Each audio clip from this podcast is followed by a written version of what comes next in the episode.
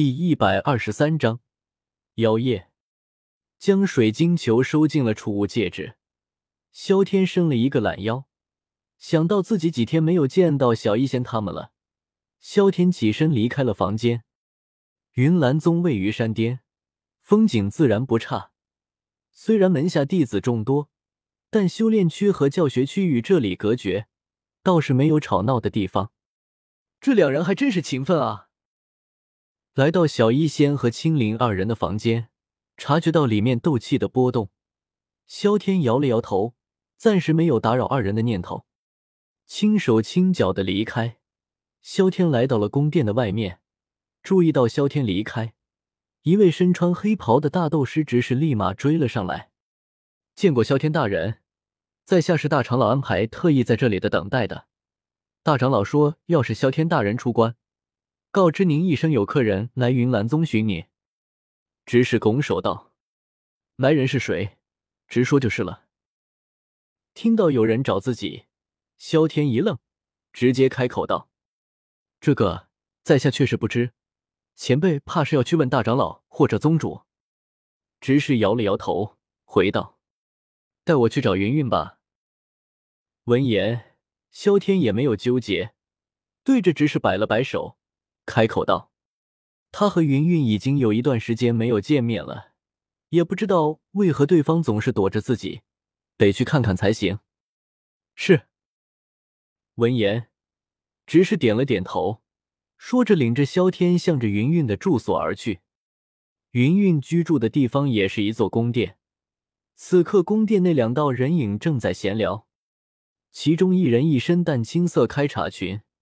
坐在椅子上，露出了大姐的雪白，气质清新雅致，自然是云韵无疑。另一人身穿紫色锦衣，身姿高挑，虽然年纪比云韵要年轻，但那对大长腿却是不遑多让。尤其是身上那股冷艳拒人于千里之外，却又含着贵族的沉稳冷静，更是增加了征服的欲望。云韵宗主。不知道萧天大人何时才会闭关结束？轻抿了一口茶，女子随后放在了桌子上，并没有再动的意思，有些急促的开口道：“这我也不知道，怕是没有几天是不会结束的。若是长公主有事，不妨先回帝都，待萧天出关，我再派人通知于你。”云韵摇了摇头，眼神中闪过警惕之色，开口道。虽然不知道长公主和萧天是什么关系，但出于女子的直觉，云云对于妖夜的出现，内心保持着一份敌意。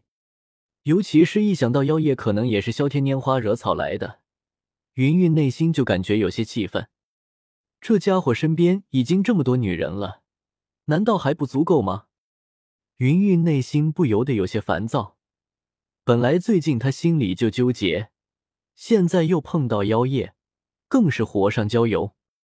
没错，来人正是加玛帝国皇室的长公主妖夜。对于妖夜，云云也是打定主意先让妖夜回去，要不然若是让他和萧天见面，自己内心肯定堵得慌。皇室的事，我一个女流之辈也帮不上什么忙，现在倒是空闲无比。云云宗主不会要下逐客令吧？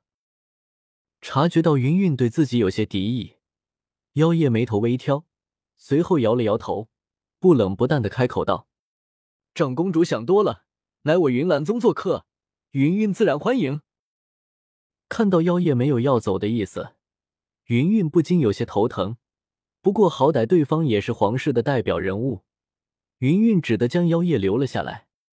身为皇室年轻一辈的核心人物。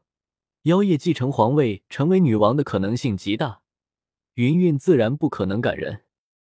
云岚宗的待客之道，身为宗主，云云自然不可能毁了。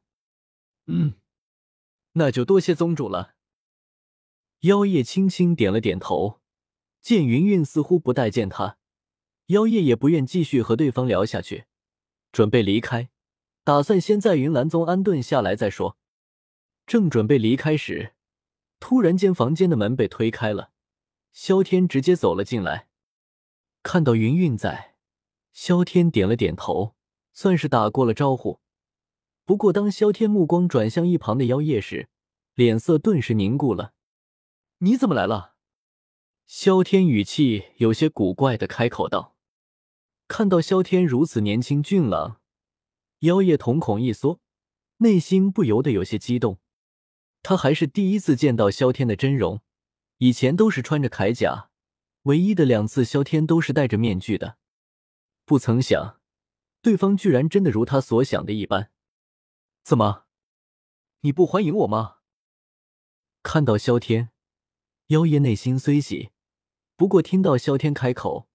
妖夜顿时冷静下来，内心苦涩一笑，仿佛一切都没有发生的样子，如老朋友一般打招呼道：“没有，只不过没有想到你在这里。”萧天摇了摇头，对于眼前的女孩算不上什么坏感，但也谈不上多少喜欢。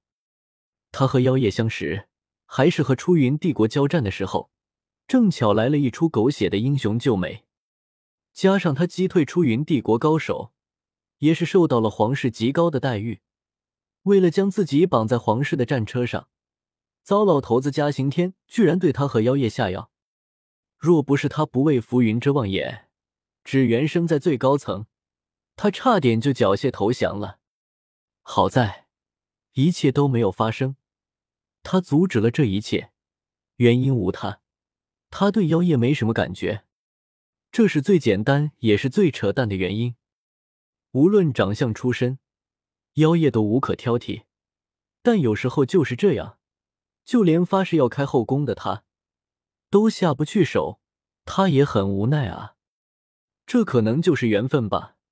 有人生来有缘无分，见过却不能够深入了解。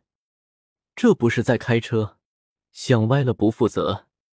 听太爷爷说你来了帝都。所以特意过来看看你，妖夜直接开口道：“你爷爷就没有和你说其他的事？”听到又是这糟老头子在作怪，萧天内心恨得牙痒痒的。见妖夜居然还不死心，萧天不由得开口道：“你说美杜莎吗？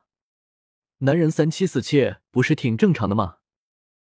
闻言，妖夜神色一僵，内心也不禁有些心痛。但脸上依旧平静无比，镇定自若的开口道：“萧天，若是我身边的每一个女人都能够如你这么想，我就算折寿也值了。”这家伙。一旁，云云听到这里，哪里还不明白妖夜是怎么一回事？一想到萧天这沾花惹草的能力，云云也是痛恨不已。不过好在。萧天似乎并不待见对方，这也算是好事一件吧。